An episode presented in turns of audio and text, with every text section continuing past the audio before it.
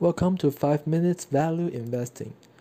Today we view Kimberly Clark's 2020 Annual Report. In 1872, Kimberly and Havilah Babcock formed a partnership with Charles B. Clark and Franklin C. Shattuck. Each man contributed $7,500 to capitalize Kimberly Clark and Company and built the Globe Mill, the first newsprint mill in Wisconsin. Clark served as mayor of Neenah, member of its city council, a member of the Wisconsin State Assembly, and he became member of the U.S. House of Representatives. After an unsuccessful candidate for re-election in 1890, he died of Bright's disease the following September at age 47 at Watertown, New York, while on the visit to his old home. By the turn of the century, both Clark and Shattuck had died, and soon afterwards Kimberly retired to Redlands, California, leaving Babcock as the only original partner on site. During a period of violent labor strikes and a protracted lawsuit brought against Kimberly Clark and other paper manufacturers under the Sherman Antitrust Act, the strain of these years contributed to Babcock's death in 1905 at a Winnetka, Illinois sanitarium, where he had been taken by his family to recover his health. Kimberly was still president of the company in 1928 when he died in his 90th year at his home in Redlands, California. Kimberly Clark Corporation went public in Delaware in 1928. The CEO of Kimberly Clark is Michael D. Hsu now. Kimberly Clark is component of S&P 500 index. It had approximately 46,000 employees as of December 31st, 2020 in its consolidated operations. Its major U.S. consumer product lines include Kleenex facial tissue paper, Kotex feminine hygiene product, Scott paper napkins, Huggies disposable diapers for infants and toddlers. The intrinsic value is $55 per share. This is basically calculated through a discount cash flow model.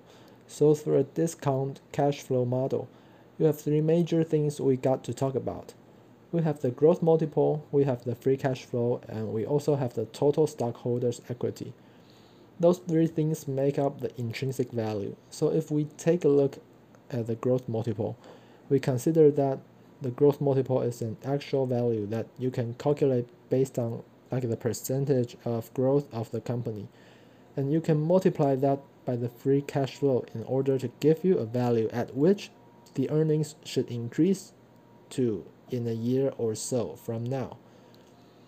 The shareholders' equity is actually decreasing recently. We could see that the actual shareholder equity stands to be quite a little bit lower than what we would expect. Now, there's likely a reason for this. We could see that the shareholder equity was at about $4.5 billion before 2014, and then over a course of a quarter, it went down to 1 billion and then it just decreased from there.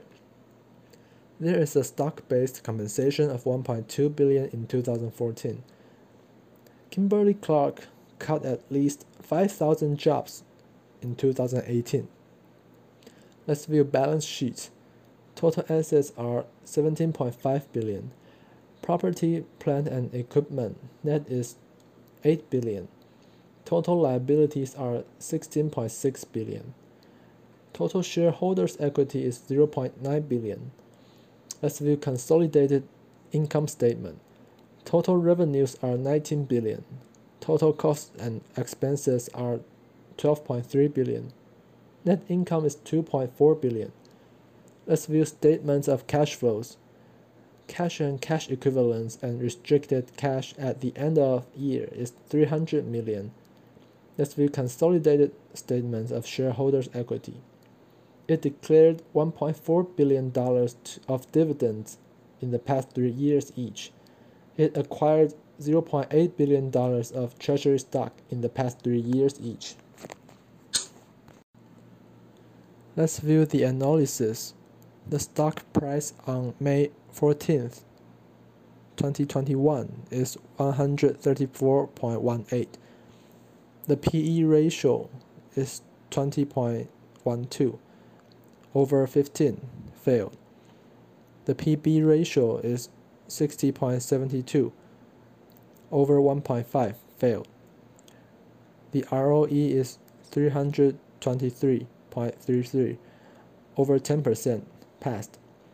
The insider ownership is 0.1%, lower than 20% failed. The market capitalization is 45 billion, over 10 billion passed. The debt ratio is 95%, over 50% failed.